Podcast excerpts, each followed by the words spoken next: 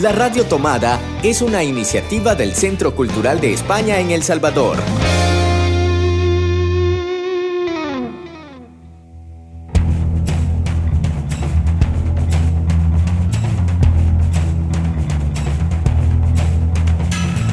¿Qué tal? ¿Cómo están? Buenos días, buenas tardes, buenas noches a todos nuestros radioyentes de ayer Te en Babilonia. Estamos de nuevo con un programa especial dedicado al coronavirus, a la cuarentena y a la vida. Yo me quedo en casa, nosotros nos quedamos en casa, todos estamos cada uno en su casa en este programa especial con canciones para la cuarentena y lecturas para un encierro.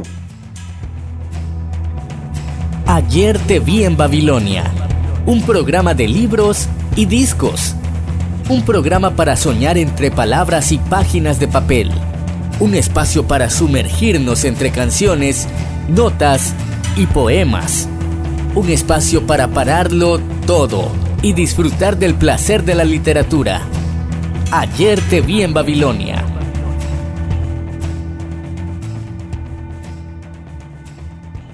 Estamos en el mes de mayo eh, es nuestra sexta semana y nuestro sexto programa especial.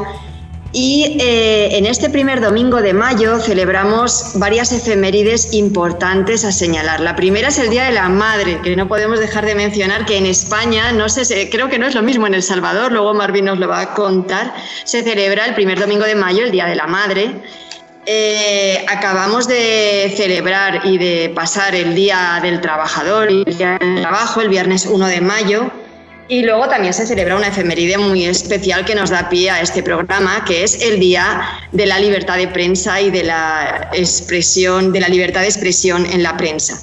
Así que esto y la tradicional celebración del Foro CAP, que este año muta a una celebración virtual, es lo que hace que dediquemos nuestros programas de mayo, de Ayer te vi en Babilonia, a programas que analizan, que estudian, que comentan, que se divierten, que tienen que ver con el vínculo que une periodismo y literatura, eh, con el periodismo literario y con la literatura vinculada con el periodismo.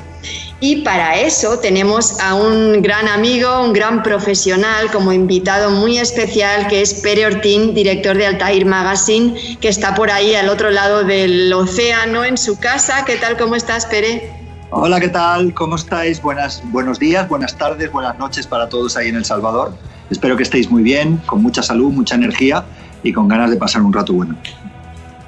Pues muchas gracias, Pere, por estar con nosotros. Ahí en España, cuando estamos conversando, es de noche, aquí es de día y por la mañana.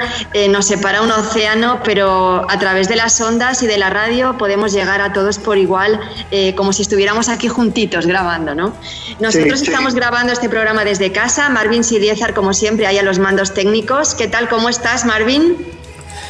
Muy contento de tener a Pere de nuevo aquí en este programa Ayer te vi en Babilonia. Es una alegría, me encantó tenerlo la primera vez cuando estuvo en nuestro estudio ahí en el Centro Cultural de España en El Salvador y me encanta que podamos compartir también de este maravilloso mundo del periodismo y ligado también a las letras.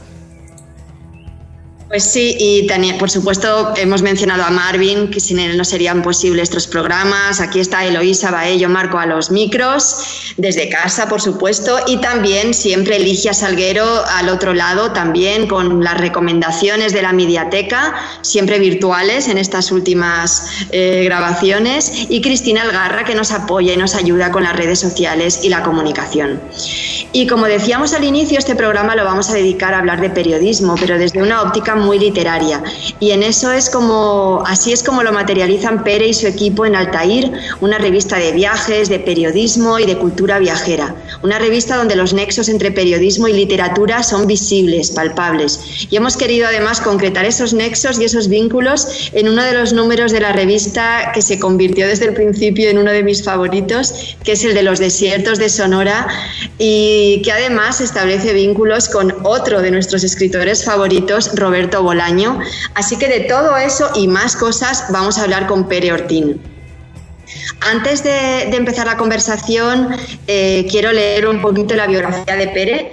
Pere Ortín Andrés es periodista, ensayista y director de documentales español. Es licenciado en Periodismo y Comunicación Audiovisual por la Universidad Autónoma de Barcelona. En la actualidad dirige la revista española de cultura viajera y crónica periodística Altair Magazine y es creador y único miembro por el momento, luego ya nos contará más aventuras del periodismo Dada. Además ha sido reportero y presentador de televisión española, ha sido periodista de La Vanguardia y ha dirigido películas documentales como Africols en 2008, Le Mal d'Afrique en 2006, Cazadores de Imágenes en 2007 y también ha producido documentales como La Niña Blanca en 2011 y El Gran Pachinko en 1999.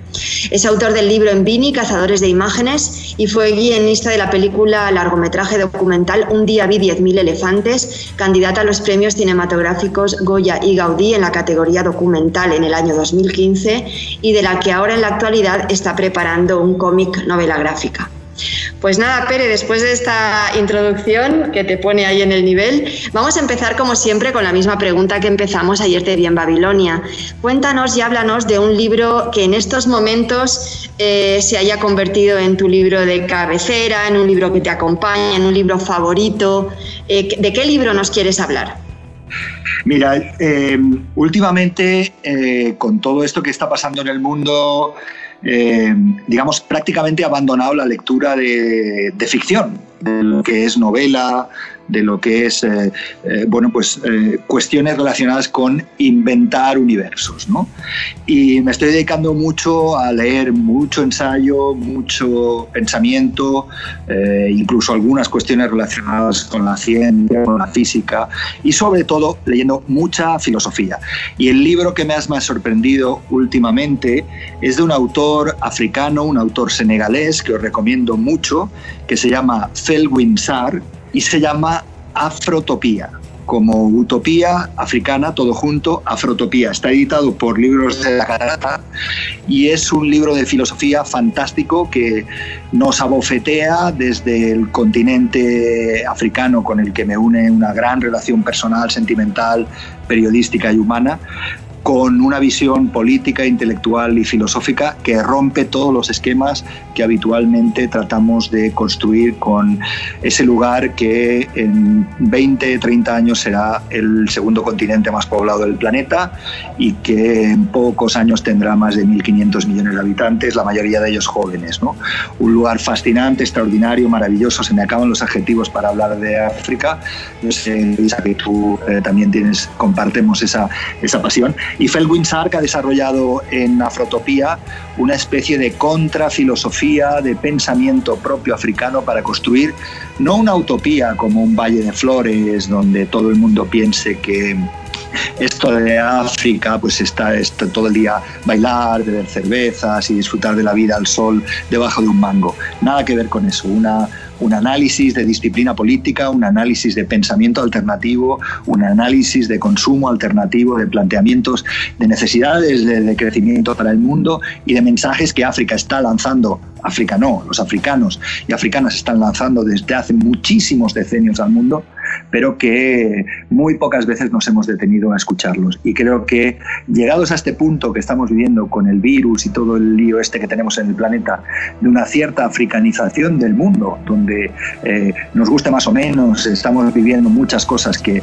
el continente africano ha ido viviendo durante los últimos decenios prácticamente en solitario, crisis climáticas, crisis alimenticias, crisis eh, eh, de enfermedades, pandemias, etcétera, escuchar, escuchar a los africanos y las africanas, escuchar su filosofía me parece más necesario que nunca. Y Felwin Sark, Afrotopía, os lo recomiendo mucho. Un libro fantástico.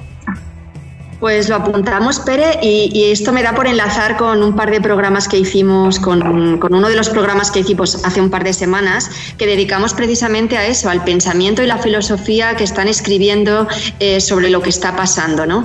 Y justo eh, la primera lectura fue de otro autor africano, de Akil Membe, Achille Membe, yo soy malísima con la pronunciación, pero eh, también nos lo recomendaba Susana Moliner que, que le leyésemos por todo lo que está escribiendo ahora para contar desde su mirada africana lo que nos está pasando con este virus. ¿no? También muy interesante tenerles en cuenta siempre que parece que siempre eh, están en un segundo plano o relegados. ¿no? Entonces me gusta que lo mismo que abrimos el programa de hace dos semanas con un pensador africano, hoy lo hagamos también.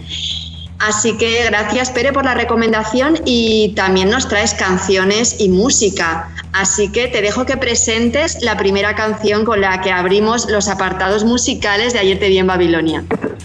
Ahora no recuerdo si era una o la otra porque eh, eh, se me ha apagado el guion y no lo estoy viendo. No eh, importa, puedes elegir la que tú quieras, que el guion pues se voy a elegir...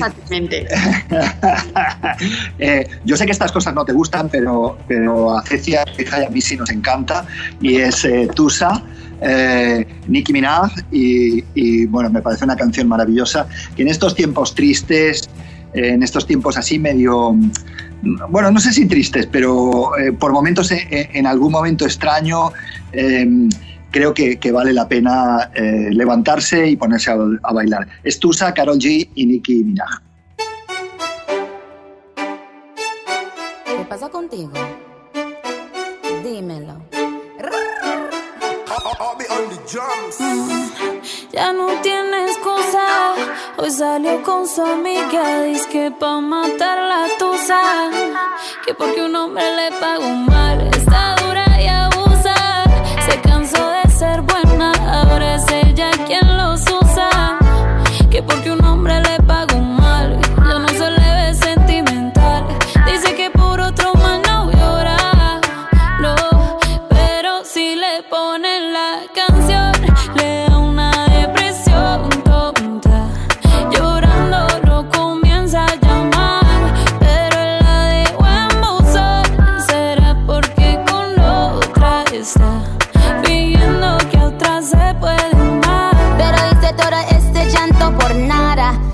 soy una chica mala. And now you kicking and screaming a big toddler. Don't try to get your friends to come holla, holla. Ayo, I used to lay low. I wasn't in the clubs, I was on my J.O. Until I realized you were epic fail. So don't tell your guys when I say a bail. Cause it's a new day, I'm in a new place. Getting some new days, sitting on a new face. Cause I know I'm the baddest bitch you ever really met. Back off. He wanna slack off. Ain't no more booty calls, you gotta jack off. It's me and Carol G, we let them racks talk. Don't run up on us cause they letting the max off. Pero si le ponen la canción, le da una depresión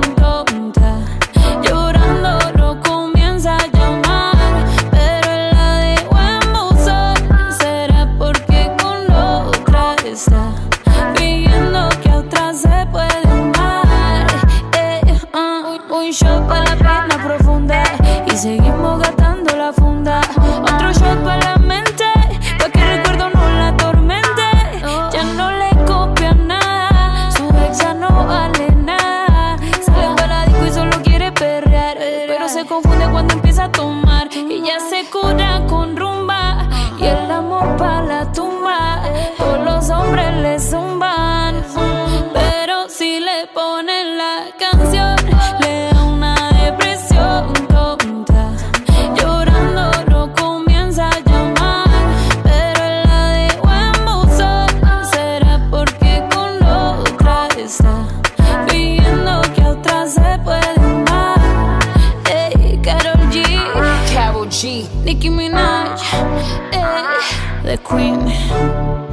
Queen.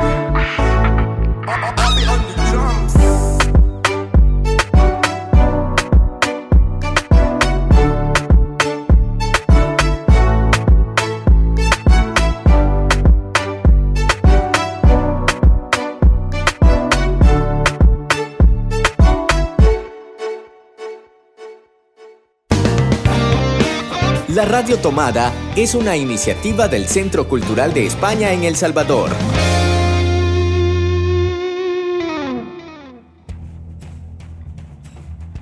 Cada año, el 3 de mayo es una fecha en la que se celebran los principios fundamentales de la libertad de prensa. Esta fecha brinda la oportunidad de evaluar la libertad de prensa a nivel mundial, de defender los medios de comunicación, de los ataques sobre su independencia, así como rendir homenaje a los periodistas que han perdido sus vidas en el ejercicio de su profesión.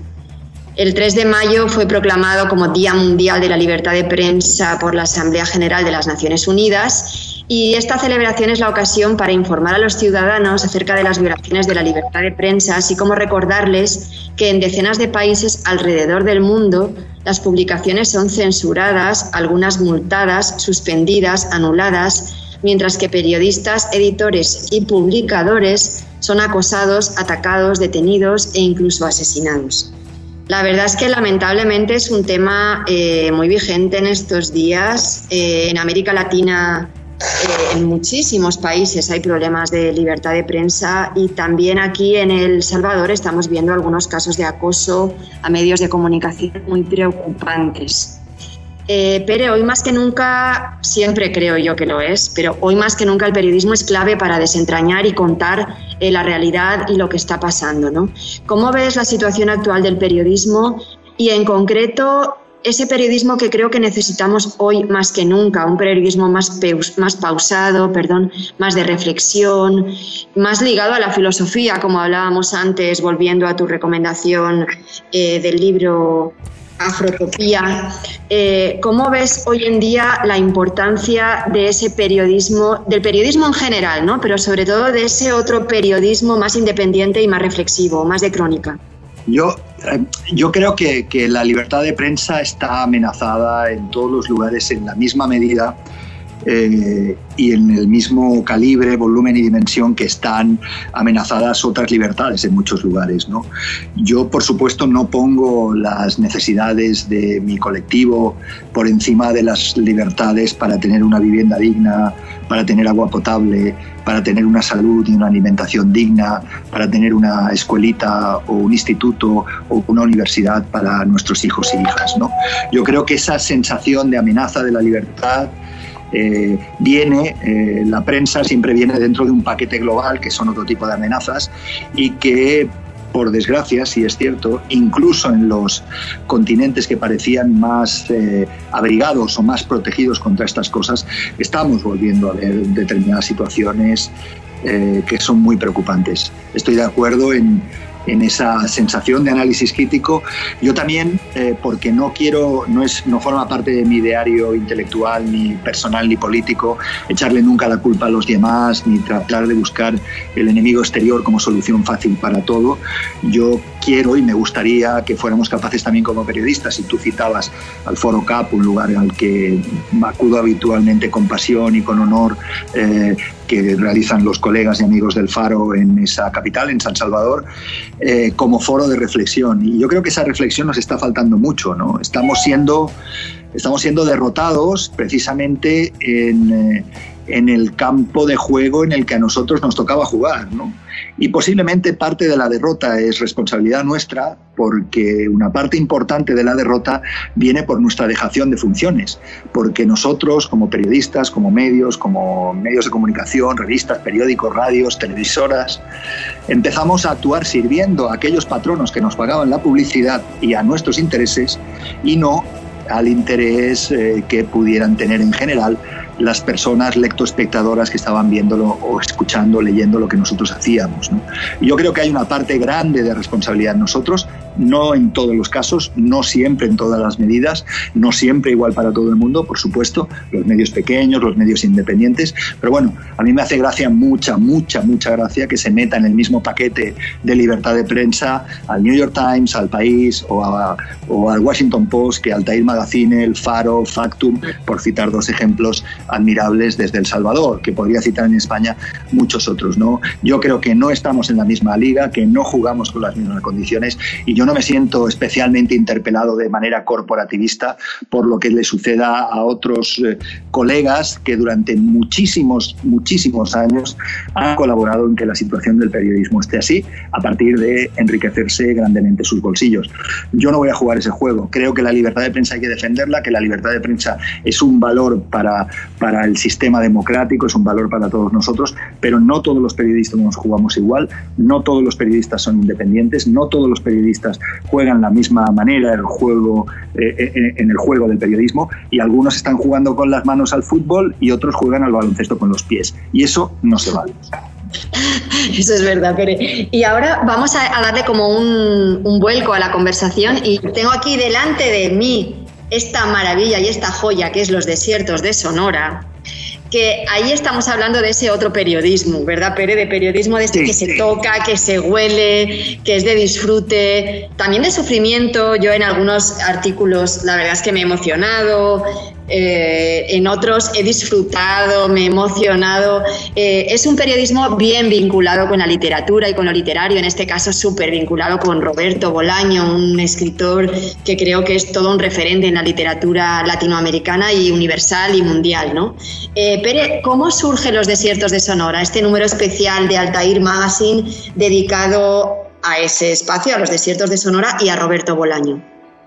Bueno, como todas las cosas importantes, ese, ese trabajo surge de perseguir un sueño, en este caso con, con el equipo de Altair Magazine y con el trabajo fundamental de, de la cronista y reportera mexicana Patti Godoy, eh, de perseguir un sueño hasta el último lugar de América Latina, ¿no? hasta la frontera entre México y Estados Unidos, entre Sonora y Arizona, hasta ese lugar al que Roberto Bolaño en su magnífica novela Los Detectives Salvajes llevó a a cuatro poetas, tres poetas y una poetisa forajidos a recorrer un desierto en busca de otra poeta perdida de los años 20. ¿no? Y es una novela maravillosa, es una novela de, fin de siglo y principio del 21 que abre caminos eh, brutales, eh, nuevos, diferentes para para la novela en español, que es una novela que ha constituido para mi generación y algunas de las que y alguna de las que ha venido posteriormente un granito en el paisaje literario de nuestra lengua yo creo que es una novela fundamental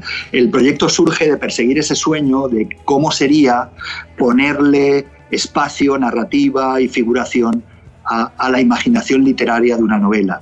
El tercer capítulo de la novela de Roberto Bolaño, Los Detectives Salvajes, se titula Los Desiertos de Sonora y nosotros tomamos prestado ese título para titular nuestro trabajo también Los desiertos de Sonora y revisitar ese territorio a través de la literatura, con la incorporación de 18 autores y autoras que cada uno a su manera, con su visión, con su planteamiento y sus ideas, trazan un mapa literario complejo de aquello que no se ve en la novela, o de algunos aspectos que sí se ven en la novela, pero vistos con otras miradas y otros puntos de vista como tú decías, hay dolor, hay preocupación. La frontera y, los desiertos que narra Bolaño no son los desiertos de ahora, los desiertos de la violencia, de, los migrantes, del paso a Estados Unidos, que por desgracia El Salvador y Centroamérica conocen muy bien. ¿no? Eh, ya no son esos desiertos a los que se va a buscar a las, a poetisas antiguas, son unos desiertos de muerte, donde hoy eh, en la plaza de altar eh, que es el pueblito al cual llegan los centroamericanos, los salvadoreños, los nicaragüenses, los hondureños, a buscar paso, el paso pequeño que hay a través del desierto para llegar o bien a, Phoenix o bien a, Los Ángeles, eh, es un desierto de muerte y ahí los verdaderos poetas hoy por hoy son los migrantes. ¿no? Y entonces esa, esa sensación, esa combinación extraña que tú lees en algunos de los textos dolorosos, como uno de los grandes salvadoreños, eh, reporteros salvadoreños y periodistas, Oscar Martínez, pero también Diego Enrique Osorno, John Gibler, eh, gente maravillosa que traza un paisaje de la realidad y otros, en cambio, otros muy grandes también, como Rodrigo Fresán, escritor argentino, o el escritor mexicano eh, Juan Villoro o la escritora Cristina Rivera Garza trazan paisajes desde la ficción literaria con otros puntos de vista y otras miradas. Todo eso en conjunto traza, además del trabajo de, de Patti Godoy de los reporteros y fotógrafos como, como Miguel Fernández de Castro, un fotógrafo sonorense que retrata el desierto eh, de Sonora y esos paisajes rudos y agresivos eh, para nosotros, constituyen una especie de atlas literario de lo que uno ve en la novela de Roberto Bolaño, que por, por casualidades del destino o no, jamás estuvo en los desiertos de Sonora. Y de alguna manera mostramos esa fuerza que tiene la gran literatura para construir universos también. Pues Pere, con esta explicación tan hermosa que has hecho de los desiertos de Sonora, yo iba a leer precisamente un fragmento de tu editorial con la que explicas eh, y nos introduces a toda, a toda la publicación, pero creo que lo has hecho tan perfectamente que nos saltamos mi parte y vamos a ir directamente a que tú elijas qué texto te gustaría leer de los desiertos de Sonora. Sé que es difícil porque es, es que cada artículo es una maravilla y una joya, pero te vamos a tener que retar a que elijas un trozo, un fragmento de uno de los artículos. A ver, una cosa, yo os, devuelvo el reto porque a mí me resulta, eh, yo no soy papá, pero, eh, o sea, no podría elegir de ninguna manera a, ninguno de mis hijos, ¿no? Entonces, eh, que, elige tú, dime, dime qué te gustaría, cuál es el texto que más te ha impactado, por la razón que sea, sentimental, argumental, periodística, ¿qué, te ha llamado más la atención de, los desiertos? Porque pues yo me llamó muchísimo la atención lo que tú cuentas también y lo que escribéis es con el hijo de, ¿cómo se llama el del mapa? Bruno Montani. Exacto, por ejemplo, ese me resultó súper interesante porque desconocía esa historia. Entonces, si quieres, por ejemplo, leernos un poquito de eso. Vale. Cuando Julio Montané llega a Sonora, se percata de que lo ventajoso es dedicarse a la historia de Sonora. Es que hay mucho por hacer. Mires por donde mires, puedes iniciar una investigación. A través de esta crónica, Bruno Montaner retrata el proceso de creación del Atlas de Sonora y lo que supuso para el norte de México, para Roberto Bolaño y para la literatura. Son mapas sonorenses que en parte son mapas secretos de mis últimas indagaciones, dijo siempre Julio Montaner, en una dedicatoria que guardaba un ejemplar del Atlas de Sonora que siempre estuvo a los pies de la cama de Roberto Bolaño hasta el día de su muerte. Su oficina era una, vieja eh, celda rehabilitada de una manera modesta, en una antigua prisión colonial, con las rejas originales de la puerta conservadas, de modo que, al entrar en ese espacio, podría sentirse la presencia de los cientos, quizá miles de presos que alguna vez ocuparon aquel espacio. Aquel cubículo carcelario fue el centro de actividades en el que Julio Montané desarrolló gran parte de su experiencia de investigación. Fue, además de otras investigaciones, el lugar que le llevaría, quién sabe dónde. La verdad es que es una aventura, bueno, tan, tan tremenda como es todas las historias que narra eh, Roberto Bolaño. La verdad es que creo que es un escritor excepcional que nos hace viajar, viajar a través de sus textos y de sus historias. Y vamos a hacer un pequeño descanso eh, recuperando una de las recomendaciones que nos hacen nuestros radioyentes. En esta ocasión se trata de Paolo Herrera, que desde Paraguay nos manda su recomendación de un libro eh, también que conecta muy bien con lo que estábamos hablando hace dos semanas con Susana Moliner y además con lo que estamos viviendo estos días. Se trata del libro La enfermedad y sus metáforas de Susan Sontag. Eh, escuchamos a Paolo Herrera desde Paraguay. Hola a todos los oyentes de Ayer te vi en Babilonia. Les saluda Paolo Herrera desde Asunción, Paraguay. Para celebrar el Día del Libro quiero compartir un fragmento del libro La enfermedad y sus metáforas, un ensayo de que Susan Sontag escribió en la década del 70 y terminó a finales de los 80 con la epidemia del VIH-Sida. En este ensayo Susan Sontag quiso demostrar cómo las enfermedades y los mitos de las enfermedades añaden más dolor y genera fobia tanto a enfermarse como fobia a los enfermos, así como también fobia a los extranjeros. El fragmento que comparto a continuación habla sobre la metáfora de la guerra frente a las enfermedades. Cómo la enfermedad se convierte en un enemigo contra el que la sociedad entera debe alzarse en pie de guerra. Dice así, más grosera es la metáfora que sobrevive aún en los cursos de sanidad pública, donde habitualmente se describe la enfermedad como una invasora de la sociedad. A los esfuerzos por reducir la mortalidad de una determinada enfermedad se lo denomina pelea, lucha, guerra Las metáforas militares cobraron auge a principios del siglo XX, cuando las campañas educativas contra la sífilis, organizadas durante la Primera Guerra Mundial y después de la guerra, contra la tuberculosis. Un ejemplo tomando de la campaña italiana contra la tuberculosis de los años 20 en un póster titulado Guerra alle mosche, Guerra a las moscas, que ilustra los efectos letales de la enfermedad transmitidas por las moscas las moscas aparecen como aviones enemigos que arrojan bombas mortíferas sobre la población inocente. Cada bomba lleva un texto. Una dice microbi, microbios. Otra, gérmenes de la tuberculosis. Otra dice solamente malatia, enfermedad. Un esqueleto ataviado con capa y capucha negra cabalga en la primera bomba como pasajero o piloto. En otro póster, con estas armas conquistaremos la tuberculosis. La figura de la muerte aparece clavada contra la pared por espadas desenvainadas, cada una de las cuales lleva como inscripción alguna medida para combatir la tuberculosis. En una espada dice limpieza, en la otra sol, aire, reposo, comida adecuada, higiene. Claro que ninguna de estas armas tenía el menor efecto, lo que conquista, es decir, cura, la tuberculosis son los antibióticos.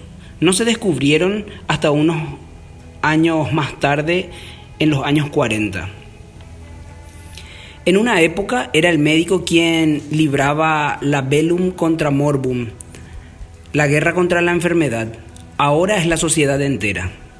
En efecto, el aprovechamiento de la guerra para movilizar ideológicamente a las masas ha conferido eficacia a la idea de la guerra como metáfora para todo tipo de campañas curativas cuyo fin se plasma en una derrota contra el enemigo, entre comillas. Hemos visto guerras contra la pobreza, sustituidas hoy día por la guerra contra las drogas, y guerras contra determinadas enfermedades como el cáncer, Puede que el abuso, el abuso de la metáfora militar sea inevitable en la sociedad capitalista, una sociedad que restringe cada vez más el propósito y la debilidad de las llamadas a la ética y en la que quien no somete sus propias acciones al cálculo del interés y provecho propio. Hacer la guerra es una de las pocas empresas ante la que no se pide a la gente que sea realista, es decir, que tenga presente el costo y los resultados prácticos. En una guerra abierta el gasto lo es todo. No exige prudencia. La guerra es por definición una emergencia para la que ningún sacrificio es excesivo. Pero la guerra contra las enfermedades no consiste simplemente en una llamada a que se preste mayor atención, a que se dedique más dinero a la investigación. La metáfora militar sirve para describir una enfermedad particularmente temida como se teme al extranjero, al otro, al igual que el enemigo en la guerra moderna. Y el salto que media entre demonizar la enfermedad y achacar algo al paciente es inevitable, por mucho que se considere a este como víctima. Las víctimas sugieren inocencia, y la inocencia por la inexorable lógica subyacente a todo término que expresa una relación sugiere culpa. Las metáforas militares contribuyen a estigmatizar ciertas enfermedades y por ende a quienes están enfermos. Precisamente el descubrimiento de la estigmatización de los pacientes con cáncer me llevó a escribir la enfermedad y sus metáforas. En mi opinión, una guerra sin duda es devastadora. Inevitablemente de cómo se termine ganando y es un mal enfoque cultural en el que ahora con el COVID-19 se está volviendo a incidir. Se recrudecen las crónicas bélicas tanto como se descuida el efecto psicológico que conlleva enfrentar a un virus hipercontagioso al que se le ha denominado mundialmente, ¿no? El enemigo invisible. En mi país, Paraguay, que hasta el 89 ha estado bajo, el régimen, bajo un régimen de dictadura militar, las metáforas bélicas de la enfermedad vuelven a justificar el despliegue militar y la represión. Así que tienen que imaginarse cómo, cómo, cómo está no solamente Asunción, sino creo que muchos países de América Latina. En fin, recomiendo este texto más que oportuno que se puede encontrar en PDF en, en internet y para ponerle un poquito de onda, me despido con la canción Cuarentena sin ti del amigo español Joe Crepúsculo, el Crepus, deseando a todos mucha resistencia para que pronto podamos volver a los abrazos.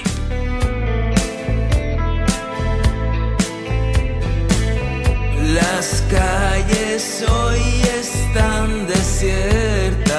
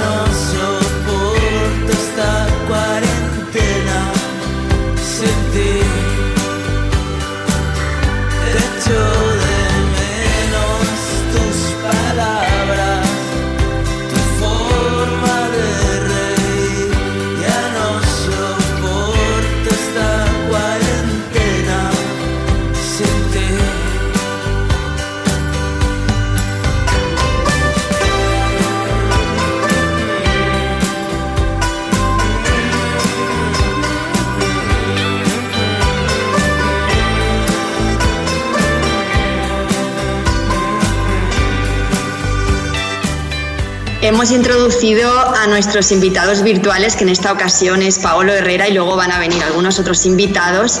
Eh, y vamos a aprovechar estas pausas para también hablar de la recomendación de la mediateca que cada semana nos trae Ligia. Estamos haciendo recomendaciones de libros durante todo el mes de mayo escritos por periodistas.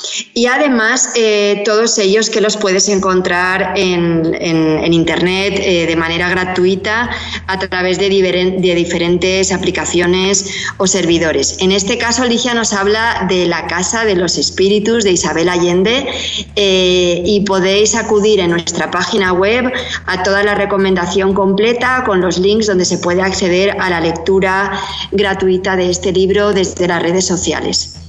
Eh, escuchamos la recomendación de la mediateca a cargo de Ligia Salguero, nuestra bibliotecaria favorita.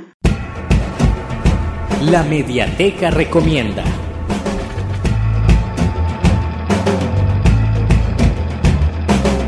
Para este mes de mayo en la Mediateca Recomienda hemos hecho una selección de libros que tienen en común que sus escritores también son periodistas. Y para el primer, la primera recomendación hemos escogido el libro La Casa de los Espíritus de la escritora chilena Isabel Allende. Isabel Allende construye un mundo plagado de espíritus lleno de habitantes coloridos y muy humanos, incluyendo entre ellos a Esteban, el patriarca, un hombre inestable y orgulloso que posee una legendaria codicia por la tierra y que está obsesionado con la pasión tiránica de su esposa a la cual no puede completamente poseer. Clara es la matriarca y esquiva y misteriosa que predice las tragedias de la familia y establece el destino de la casa y de los Trueba. Blanca, su hija, de voz suave pero rebelde, cuyo sorprendente amor por el hijo del capataz de su padre aviva el perpetuo desprecio de Esteban, aun cuando este amor produce a la nieta que él adora. Alba, el fruto del amor prohibido de Blanca, una belleza luminosa y una mujer ardiente y voluntariosa. Las pasiones de la familia Trueba, sus luchas y sus secretos se expanden durante tres generaciones y un siglo de violentos cambios que culminó en una crisis que deja al patriarca orgulloso y tiránico del lado de las barriacadas y a su nieta querida al lado opuesto, en un contexto de revolución y contrarrevolución. Allende le da vida a una familia cuyos lazos de amor y odio son más complejos y duraderos que las letales políticas que los ponen en desacuerdo. Bueno, esta ha sido la recomendación de la Mediateca de esta semana y les invito a que visiten el www.ccesv.org para que ahí puedan encontrar el libro, el link del libro, que lo puedan leer desde sus casitas en el link en online. Eh, bueno, esto ha sido todo y hasta la próxima.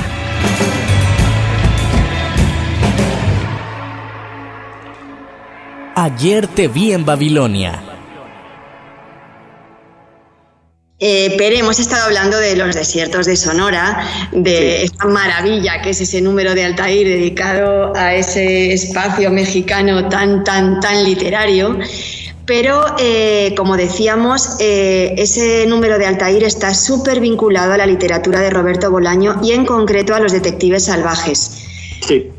Para mí Los Detectives Salvajes es un libro muy especial porque es el libro a través del que yo descubrí a Bolaño y además, esta anécdota, no sé, creo, me suena que ya le he contado alguna vez en la radio, pero es el libro con el que hicimos el primer programa de Ayer te vi en Babilonia allá por 2008 en Guinea Ecuatorial, porque Ayer te vi en Babilonia es un programa que nace en Guinea Ecuatorial y que va viajando de país en país y ahora está, eh, ha puesto su casa en El Salvador. Los Detectives Salvajes fue el primer libro que Alfonso Carnicero y Eloisa Baillo Marco eligieron para el primer programa de Ayer te vi en Babilonia y le tengo por tanto un cariño muy especial. Es un libro que Alfonso y yo nos leímos juntos, lo subrayamos, lo manoseamos, lo releímos. Así que bueno, le tengo un cariño muy especial y yo he elegido un fragmento para leeros que es es muy difícil decir es un fragmento favorito. Es que Los Detectives Salvajes, cada página que lees es espectacular. Yo voy a leeros un trocito de la historia de Joaquín Font desde la Clínica de Salud Mental El Reposo, que dice así. Hay una literatura para cuando estás aburrido, abunda. Hay una literatura para cuando estás calmado. Esta es la mejor literatura, creo yo. También hay una literatura para cuando estás triste. Y hay una literatura para cuando estás alegre. Hay una literatura para cuando estás ávido de conocimiento y hay una literatura para cuando estás desesperado. Y esta última es la que quisieron hacer Ulises Lima y Arturo Velano. Grave error, como se verá a continuación. Tomemos, por ejemplo, un lector medio, un tipo tranquilo, culto, de vida más o menos sana, maduro. Un hombre que compra libros y revistas de literatura. Bien, ahí está, ese hombre puede leer aquello que se escribe para cuando estás sereno, para cuando estás calmado, para cuando estás triste. También puede leer cualquier otra clase de literatura con ojo crítico, sin complicidades absurdas o lamentables, con, con desapasionamiento. Esto es lo que yo creo. No quiero ofender a nadie. Ahora tomemos al lector desesperado, aquel a quien presumiblemente va dirigida la literatura de los desesperados. ¿Qué es lo que ven? Primero, se trata de un lector adolescente o de un adulto inmaduro, acobardado, con los nervios a flor de piel. Es el típico pendejo, perdone la expresión, que se suicidaba después de leer el Werther. Segundo, es un lector limitado. ¿Por qué limitado? Elemental, porque no puede leer más que literatura desesperada o para desesperados. Tanto monta, monta tanto. Un tipo o un engendro incapaz de leerse de un tirón en busca del tiempo perdido, por ejemplo, o la montaña mágica. En mi modesta opinión, un paradigma de la literatura tranquila, serena, completa, o si a eso vamos, Los Miserables o Guerra y Paz. Creo que he hablado claro, ¿no? Bien, he hablado claro. Y así continuaría porque es que es imposible parar, pero paro porque si no me estoy dos horas aquí leyendo. Eh, no sé si te gustaría compartirnos algún párrafo especial que te guste de los detectives salvajes. Me gustan muchos, muchos, muchos. Eh, os voy a leer uno eh, que precisamente es el inicio del tercer capítulo, Los Detectives, Los Desiertos de Sonora, perdón, y dice así, 1 de enero, hoy me di cuenta de que lo que escribí ayer, en realidad, lo escribí hoy. Todo lo del 31 de diciembre lo escribí el 1 de enero, es decir, hoy. Y lo que escribí el 30 de diciembre lo escribí el 31, es decir, ayer. Lo que escribo hoy, en realidad lo escribo mañana, que para mí será hoy y ayer, y también de alguna manera mañana, un día invisible, pero sin exagerar.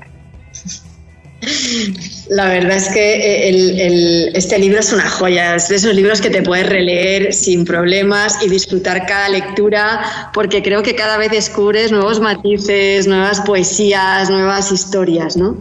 ¿Sabes qué pasa, eh, Elo? Cuando, cuando le, planteo el reto a mis alumnos de la Facultad de Periodismo y tal, en Barcelona, la Autónoma, donde les doy clase y eso, y que lean un libro de este tipo, y claro, miran las 642 páginas y, claro, los chicos y las chicas les da vértigo de miedo de leer 640 páginas, ¿no?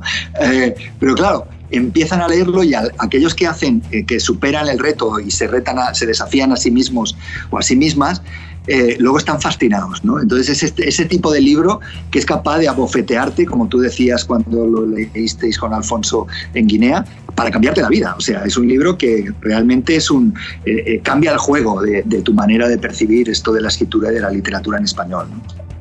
Sí, la verdad es que ya creo que lo podemos colocar en el podium de las obras maestras de la literatura universal.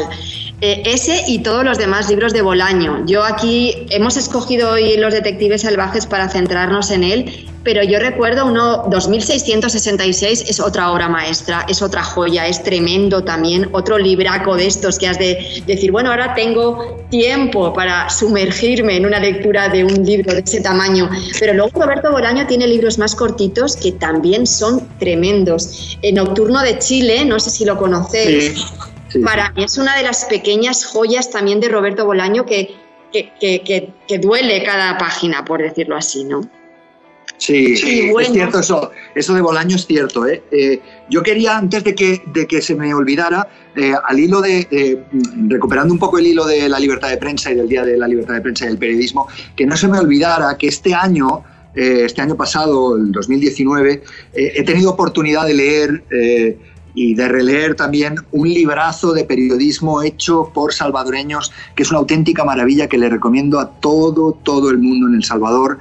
Es El Niño de Hollywood, de Óscar Martínez y Juan José Martínez, eh, que es, es un libro magnífico para entender desde el punto de vista del periodismo literario la historia contemporánea del Salvador y de ese fenómeno eh, de las pandillas. ¿no? Es un libro hecho de un periodismo literario de altísimo nivel que está teniendo una gran repercusión y que además eh, tiene ese punto que el gran periodismo consigue, que es a partir de una historia microscópica ser capaces casi, como, como decía Borges, de que un hombre explicara toda la humanidad. ¿no? Es un libro magnífico, eh, El niño de Hollywood. Yo creo que ahí con Óscar Martínez tenemos nosotros una deuda pendiente, Marvin, porque es verdad que todavía no lo hemos tenido como invitado en Ayer te vi en Babilonia. Me pongo una gran falta y un tic y tenemos que solucionar ese, problema, ese problema lo antes posible. Yo creo que Óscar es uno de los grandes periodistas salvadoreños. Además del niño de Hollywood, creo que Los migrantes que no importan, si no estoy diciendo mal el título, me parece también otro libro fundamental para entender las dinámicas migratorias de Centroamérica y del mundo, ¿no? Porque esa característica que tiene Oscar de a través de una historia personal, puntual, ser capaz de contar eh, algo que afecta a la humanidad, ¿no? Claro, eso piensa que, que, durante decenios eso fue lo que hizo el gran periodismo y por eso Oscar es uno de los grandes periodistas en esta lengua en la que estamos hablando.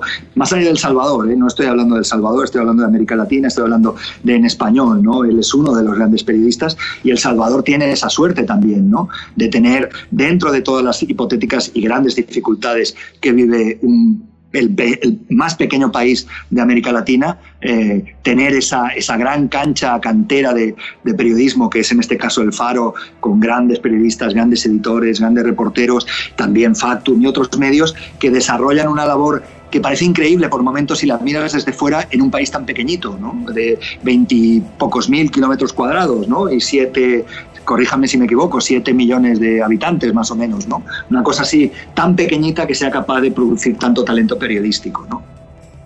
Pues sí, la verdad que sí. Muchas gracias, Pere, por recordarnos esa recomendación tan importante y, esa deuda que tenemos con uno de nuestros compañeros, colegas y periodistas salvadoreños. Así que esperemos solucionar bien pronto esa deuda. Y ahora vamos a hacer otra pausa musical y ahí va a presentarnos Pere la segunda canción que ha elegido para que bailemos un poquito y animemos el espíritu eh, para acompañar esta conversación. Bueno, a ver. Eh, yo creo que solo voy a decir el nombre traducido al español y todos ustedes se van a poner a bailar eh, porque es una maravilla. Su último LP, eh, su último disco me parece una cosa brillante. Eh, en fin, es, es son solo letras, no les avanzó mucho más y él es el conejo malo y es un auténtico fenómeno que llega desde Puerto Rico.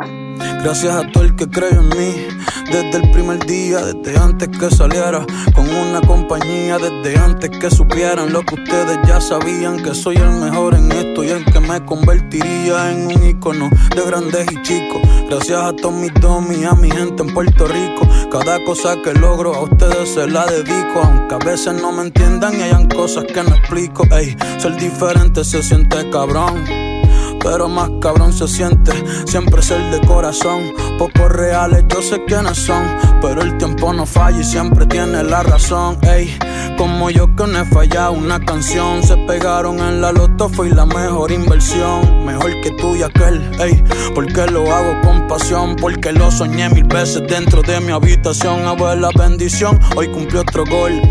me fue cabrón, no sé si me viste en el Super Bowl. Yo no juego básquet, pero soy una estrella por eso es que me invitan a jugar con ella. Mi flow es NBA. Ey, yo no quiero ser un dios, yo no quiero ser un rey. Si todos quieren ser yo, todos quieren mi DNA. Me escriben un párrafo y les contesto que, ey, que tú qué cabrón, nah, no mames, güey. Si Lebron es Lebron con 23 o con el 6. Por cierto, ayer lo viste, va conmigo en el stage. Dame un break, estoy hablando con Triple H. Porque yo no rompo récord, yo le hago un roto. Este disco está cabrón, lo hice pa' vosotros. Ey, y en nueve meses vuelvo y salgo otro. Pa' retirarme tranquilo como Miguel Coto. Aunque después esté en mi casa solo y aburrido. Y aunque mis mejores temas aún no han salido. Pero hablando claro, gente, ya ni duermo. Y esto de la fama me tiene hasta enfermo. Gracias a Paya Mami por todos los regaños. Gracias a ustedes soy el mismo todos los años. Recuerdo castigado me iba pa' la cama. Por eso ahora de grande hago lo que me dé la gana, yeah. Pues volvemos no os lo hemos dicho en un rato, así que lo repito. Estáis escuchando Ayer te vi en Babilonia, el programa de libros y discos del Centro Cultural de España y de la Radio Tomada.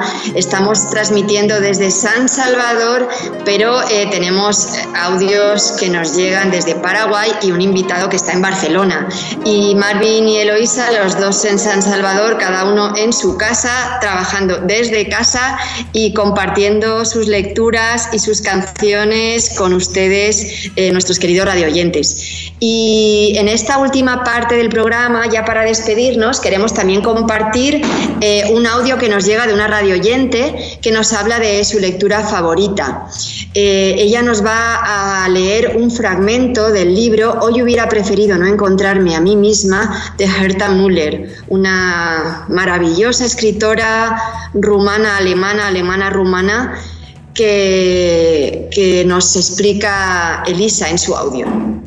Hola a todos los amigos de Hoy Te Vi en Babilonia. Les comparto un fragmento de mi libro favorito, que es de Erta Müller. El título del libro es Hoy hubiera preferido no encontrarme a mí misma. Les leo un fragmento. Con los dedos de mi pie, cuyas uñas estaban pintadas con esmalte rojo, golpeé levemente los pies polvorientos de Paul y canté: Mundo, mundo, hermano mundo, ¿cuándo estaré hastiada de ti? Cuando mi pan se haya secado y la mano olvide mi vaso, cuando la tapa del ataúd resuene a mi alrededor, tal vez estaré hastiada de ti. Quien ha nacido se desespera, quien ha muerto se pudre. Nos reímos por la canción en la que la muerte llega como la parte regalada de la vida comprada. Nos tragamos la canción en la risa y nos perdimos en el compás. Amigos, les deseo que tengan siempre cerca sus lecturas favoritas para hacer un poco más liviana esta cuarentena. Saludos.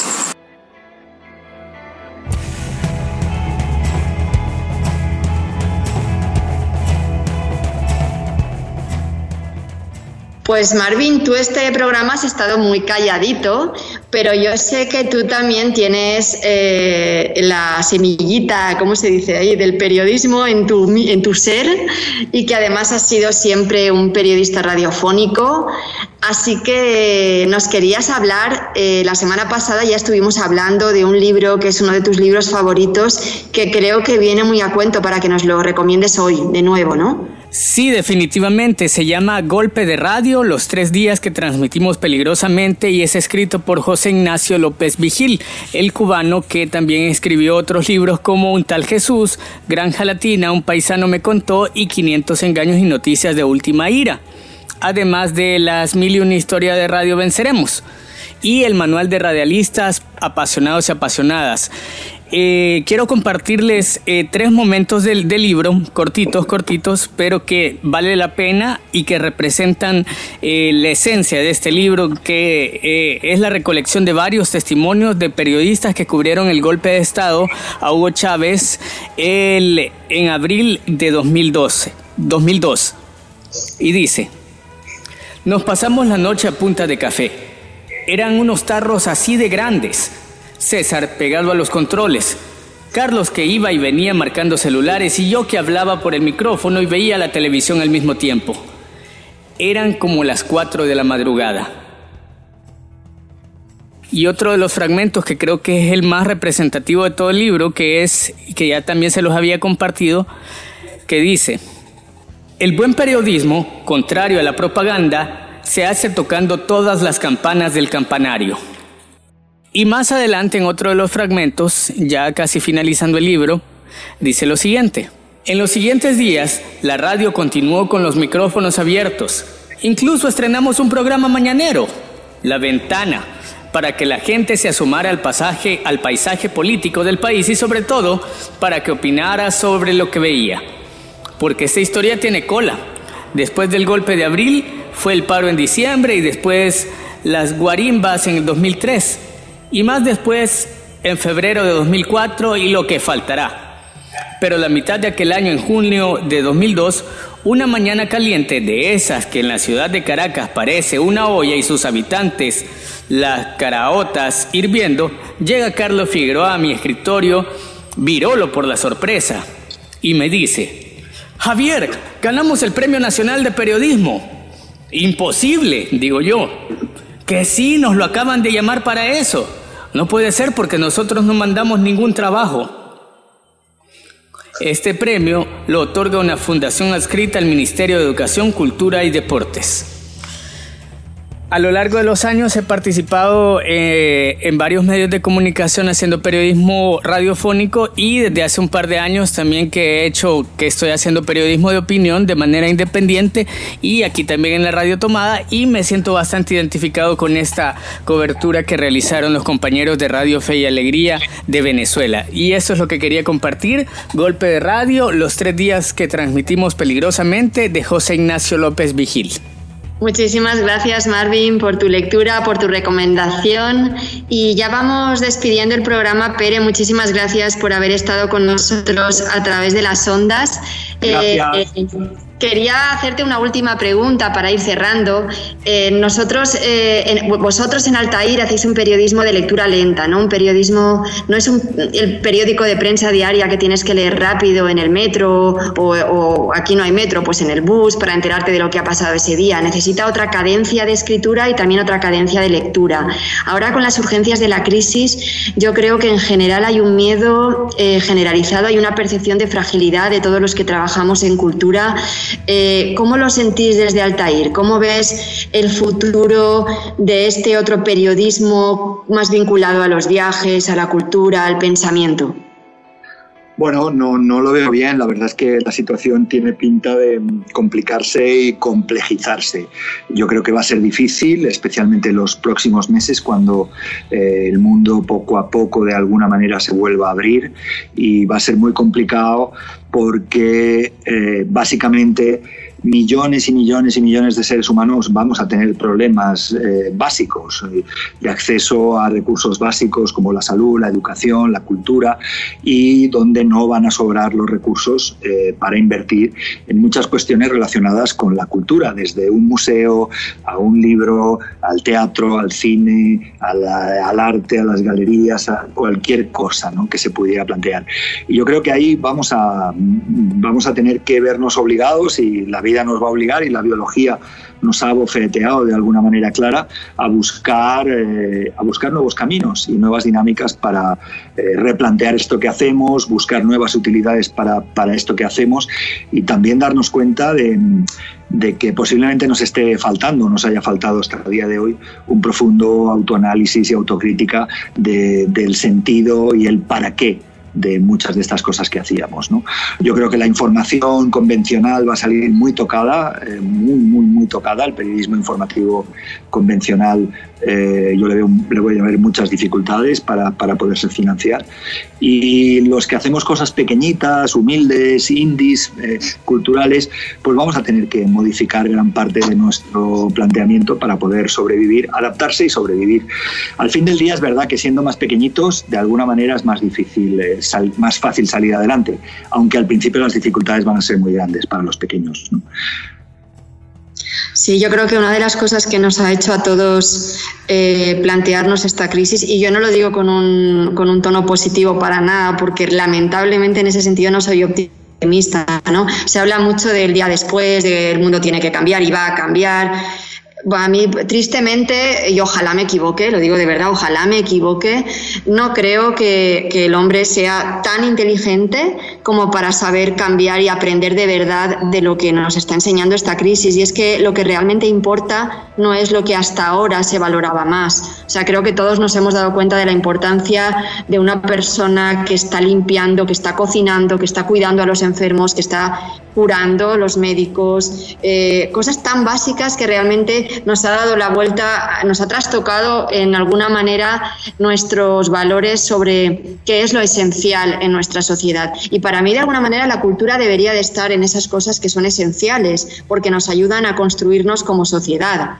Eh, pero realmente habrá aprendizajes que hagan que se cambie ese modelo de valores, pues no sé, lamentablemente. Tampoco, yo tampoco lo sé. Lo, eh, no, no soy muy lo que, lo que es cierto de alguna manera es que al final del día, si nos estamos hundiendo y ves la playa a unas millas de distancia, ves las luces en la noche, pues no puedes pensar que te vas a ahogar en la rompiente del arrecife. Tienes que nadar y nadar y nadar y puede que al final eh, eh, en el propio arrecife, unos metros, unas decenas de metros antes de la playa, se te coman las olas y te ahogues, pero al fin del día no nos queda más remedio que nadar, ¿no? Entonces yo soy partidario de ahora, en este momento, hacer las menos preguntas posibles en ese sentido y nadar y nadar y nadar y nadar y posiblemente asumiendo que en la rompiente del arrecife, justo 200 metros antes de la arena, eh, el agua se nos va a tragar y nos va a ahogar. Pero mm, no nos queda de otra nadar. No, en eso estoy totalmente de acuerdo. O sea, soy eh, pesimista en cuanto a ese futuro del mañana eh, que algunos están vendiendo como que va a haber un giro y que la humanidad va a cambiar y vamos a ser todos ecologistas y los médicos van a ganar más que los futbolistas. O sea, soy pesimista en cuanto a que esto implique un cambio radical en nuestro mundo. Pero vamos a sobrevivir, vamos a pelear por sobrevivir y vamos a seguir haciendo lo que nos gusta dentro de nuestras posibilidades, que en este caso es seguir trabajando por la cultura. Eh, Pere, qué, qué, maravilla volver a tenerte siempre aquí con nosotros. Ojalá la próxima vez vuelva a poder ser en persona para abrazarnos un poco y toquetearnos.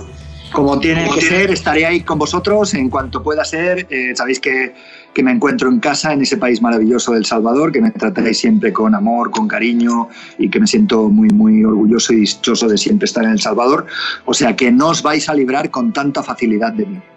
Por ahora virtualmente, sé que tenemos por ahí en el foro virtual, tenemos una, una, mesa en la que vas a estar acompañándonos también, una de las mesas que patrocina el Centro Cultural, así que ahí nos veremos también de nuevo, no me acuerdo de la fecha ni nada, pero sé que ahí estará Pere también.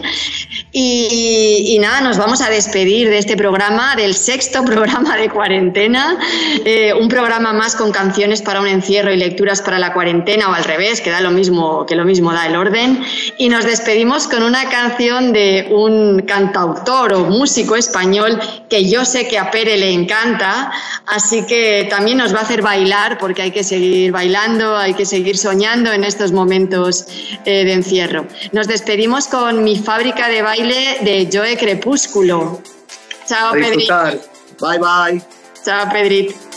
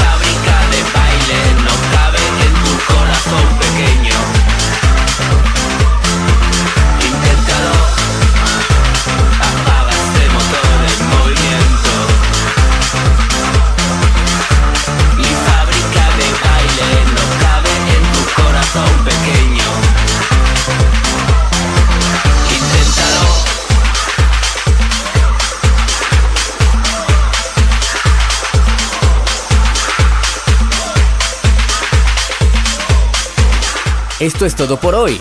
Puedes descargarte un nuevo podcast de Ayer te vi en Babilonia cada domingo en La Radio Tomada